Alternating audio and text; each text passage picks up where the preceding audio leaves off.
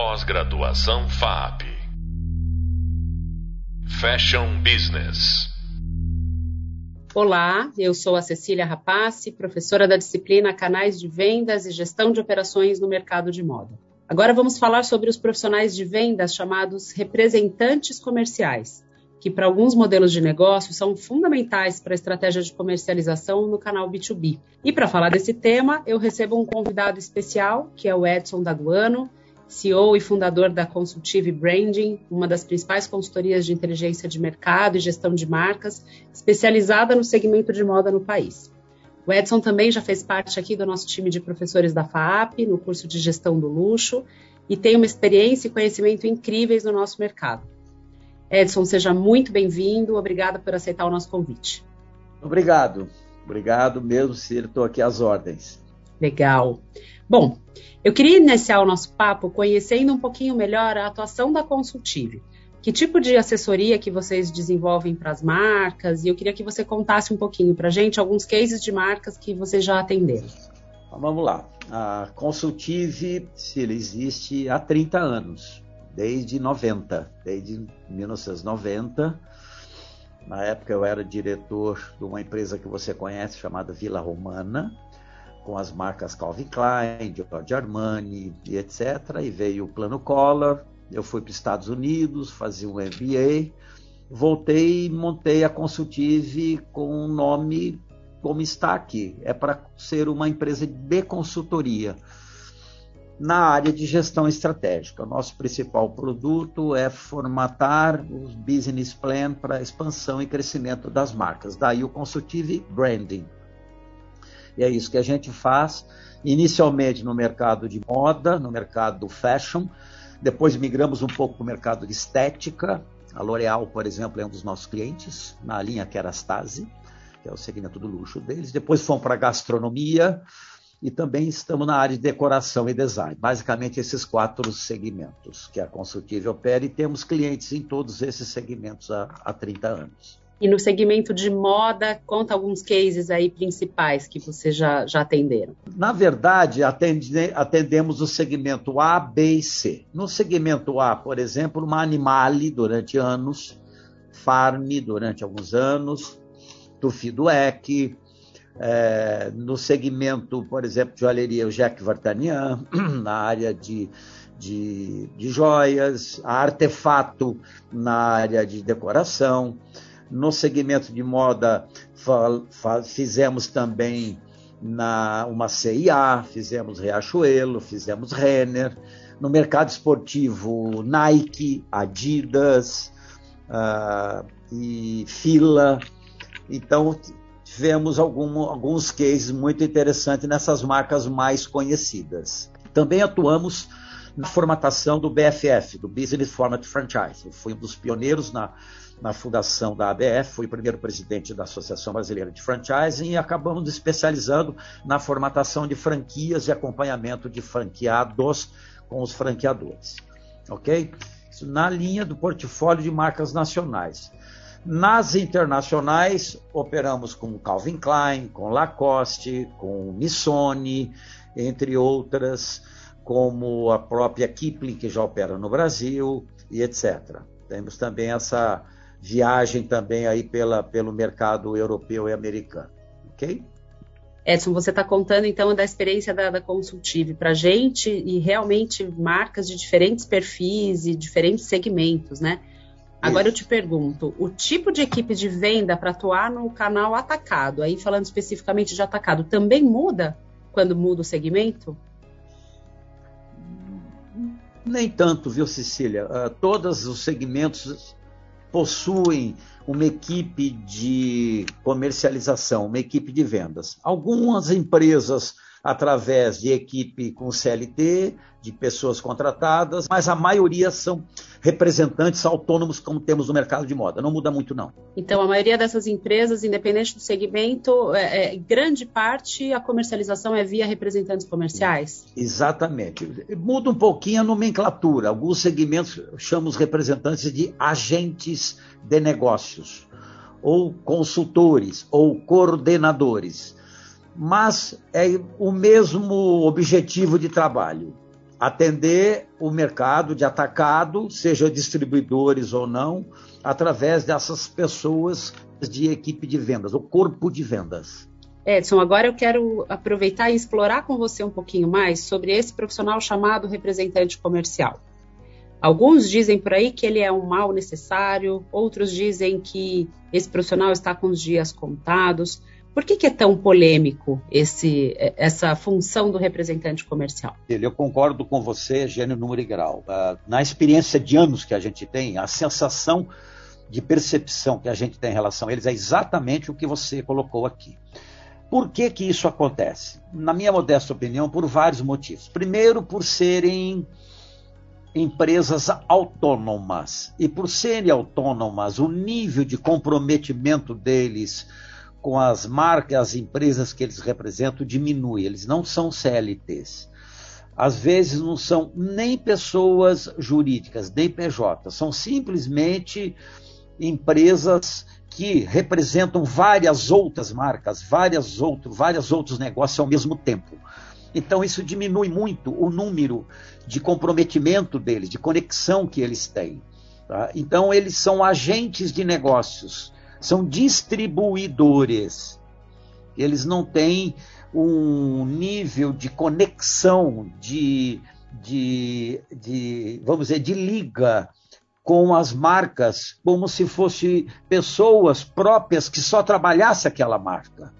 Tanto é verdade que quando tem um representante exclusivo que só representa uma determinada empresa, uma marca, aí ele é mais comprometido, aí ele tem uma alma mais voltada para o negócio.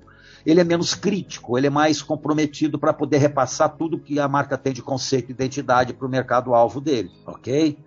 Então, via de regra, em todos os segmentos que a gente atua, a área de venda, quando autônomos, eles possuem a sua equipe, a, o nível de comportamento e postura deles é a mesma. E aí, como é que a gente faz para é, lidar, fazer a gestão dessa equipe de vendas com essas características que você contou? Porque afinal ele não é um funcionário da empresa, né? Ou seja, exatamente como você estava citando, é difícil né, é, ter 100% do comprometimento quando ele não é um funcionário.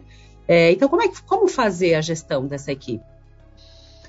Aí depende muito, muito pela experiência de 30 anos, Cecília, no nível da liderança que eles têm.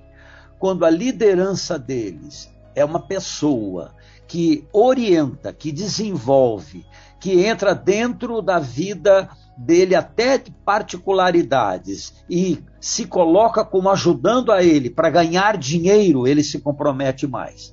O contrário é verdadeiro. Quando a liderança entra cobrando, cobrando, cobrando, tensionando, querendo só o resultado e nada mais na orientação, aí eles se esfriam, tiram o pé e se distanciam mais. Então, o, eu sinto que para aproximá-los, para eles renderem mais, para se dedicarem mais, está totalmente no nível do, da postura da liderança, o conhecimento da liderança, o grau de sabedoria da liderança e como essa liderança desenvolve a captação deles dentro do time. Muito interessante isso, ou seja, assim como, como fazer a gestão de qualquer time de vendas, né, Edson? É, estar próximo, saber liderar. Então, tem, tem essa diferença de ser um contratado, não ser um funcionário, mas liderança é liderança, né? Então, tra trazer para o lado. Isso. Cecília, é brutal a diferença. É brutal a diferença. As, eu vejo marcas menos expressivas, menos desejadas, que conseguem mais share, mais mercado do que outras conhecidas por conta do grau de capacitação da liderança. Inclusive investir em capacitação também, né? Exatamente. Me diga quem é o seu o seu chefe que eu te digo com quem andas. Muito bom, muito boa essa frase. Agora, então qual que é de fato o papel do representante comercial e qual que, na sua visão, qual que é o futuro dessa profissão no mercado de moda? Você acha que a venda online pode substituir esse trabalho? Pode substituir esse profissional? Não. Já me perguntaram várias vezes. Eu participo de várias convenções várias, e sempre tem os representantes que me perguntam: quer dizer que agora, nessa mudança de mercado, o representante vai acabar? Essa é a pergunta. Não. Vai acabar quem é do Velho Testamento. Vai acabar quem é a turma do passado. Vai acabar aquele representante que não tem outra preocupação que não seja tirar o pedido e tchau. Vai permanecer, vai ficar e vai ser mais, inclusive, é, respeitado, confiabilizado, credibilizado, aquele que começa a falar um pouco mais a linguagem do seu cliente. Então não adianta só falar fabriquês, ele tem que falar varejês, ele tem que entrar na loja, trocar ideias, dar dicas para a vitrine. E como é que orienta a equipe que atende o cliente final no B2C, a partir do momento que esse representante começa a entrar dentro do foco do cliente, ao invés de só se preocupar com o foco no cliente, ele é mais valorizado. Então, o que, que eu presinto que vai acontecer?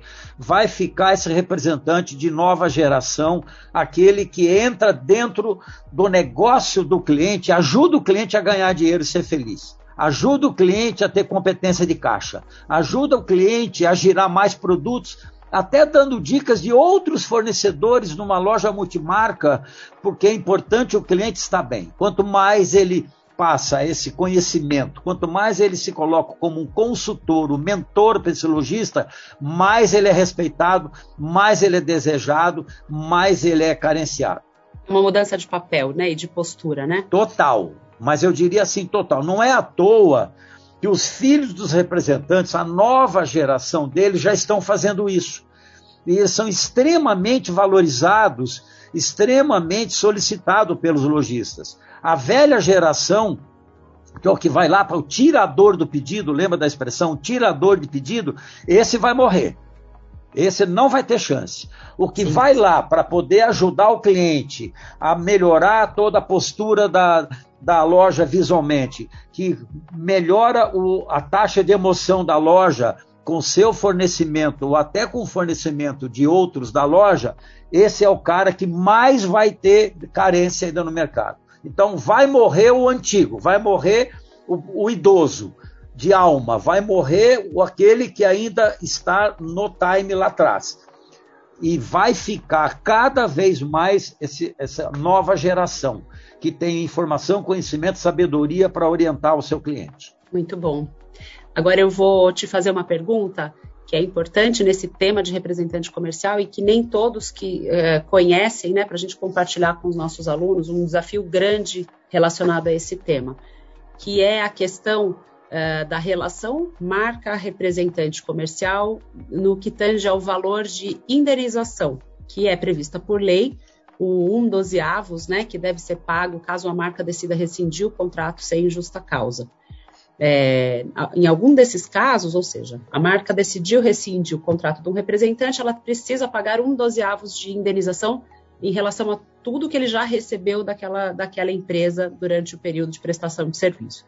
Certo. Em alguns casos, essa soma pode chegar à casa dos milhões, né? Que a gente já conhece alguns casos aí icônicos do mercado o que acaba inviabilizando a decisão.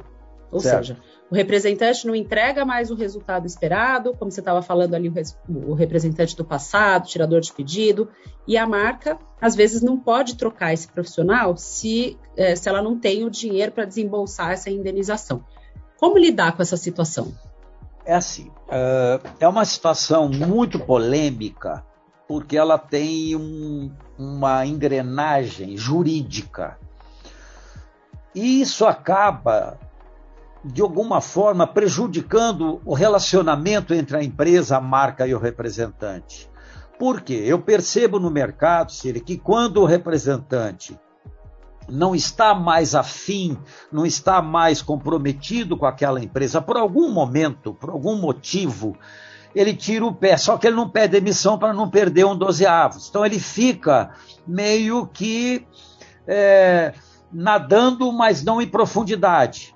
Tá certo? E aí a empresa que quer que ele peça demissão para não pagar um dozeavos, então fica nesse jogo de perde-perde, não de ganha-ganha. Isso ocorre assim com uma frequência absurda.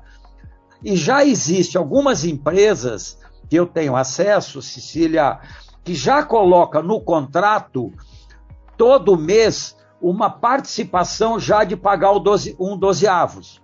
De qualquer forma, isso já está existindo. A primeira empresa que fez isso foi a Iodice há muitos anos atrás. Isso funciona.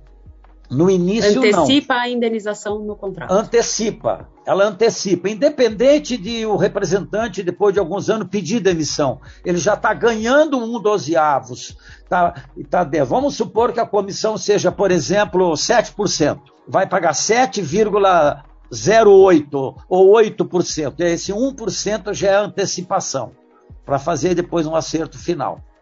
Isso já está acontecendo em algumas empresas para justamente eliminar essa possibilidade do representante tirar o pé, só que ele não desocupa a moita. Ele fica lá, mas não opera. Ele fica lá, mas não atende. Ele fica lá, mas não não bate meta. Ele fica lá, mas não chega naquele denominador necessário de resultado para a empresa. E é uma boa uma alternativa, né? Para deixar Isso. a relação mais leve Isso. e e gera um desconforto muito grande. É bem aquela aquele axioma dormindo com o inimigo, sabe assim? É Sim. bem isso. E Cecília, várias, várias empresas estão neste formato. Muito boa a sua pergunta, porque isso é um grande problema hoje nas empresas. Ou seja, já, já tem soluções sendo trabalhadas para novos contratos, certo? Já. Mas os contratos vigentes, esse realmente é um problema que tem que ser administrado ali com muita sabedoria, né? Isso. Porque o representante pega... que já tem um contrato com indenização antecipada, você não pode desligar ele se você não tiver lá um, dois milhões, às vezes, da indenização dele para desligar, né? É, inclusive, uh, as empresas que já possuem mais de duas décadas de mercado, no mínimo um terço da sua equipe de representantes estão nesta situação que você sinalizou. Exatamente. É um exatamente. problema muito sério. É, muito sério. Acho que esse eu fiz essa pergunta exatamente, né? Muito obrigada pela tua resposta. Eu acho que esse era um tema, a gente fala um pouquinho desse tema lá no nosso Hub Leitura, mas é um tema que quem não conhece essa relação do representante comercial, ou quem conhece, essa é exatamente a fama que, que alguns leva alguns a dizer que é um mal necessário, ou seja, a empresa fica amarrada ali com um passivo muito Isso. grande, mas existem alternativas é, importantes hoje para serem trabalhadas no, no âmbito de, dos contratos, né, do, do, do contrato da, da, da relação comercial. Edson, eu queria te agradecer por você compartilhar o seu conhecimento com a gente, trazer essas reflexões tão relevantes aqui para o nosso negócio. Foi um prazer te receber aqui hoje. Muito obrigado, Cecília. Estou sempre à sua disposição, sempre que você precisar de alguma observação, informação sobre aquilo que a gente tem hoje de experiência e vivência no mercado, eu estou sempre às suas ordens. Pode contar comigo, ok? Muito obrigada. A escolha de uma equipe de vendas externa não é uma tarefa fácil. Ela requer, sobretudo, um acompanhamento muito próximo da execução para que a estratégia desenhada pela marca não se perca. Lembrando que no capítulo 6 do nosso Hub Leitura, nós exploramos vários aspectos sobre esse tema. No próximo episódio, nós vamos conhecer uma nova modalidade que vem ganhando força, que é o Inside Sale, as equipes de vendas internas. Te encontro lá.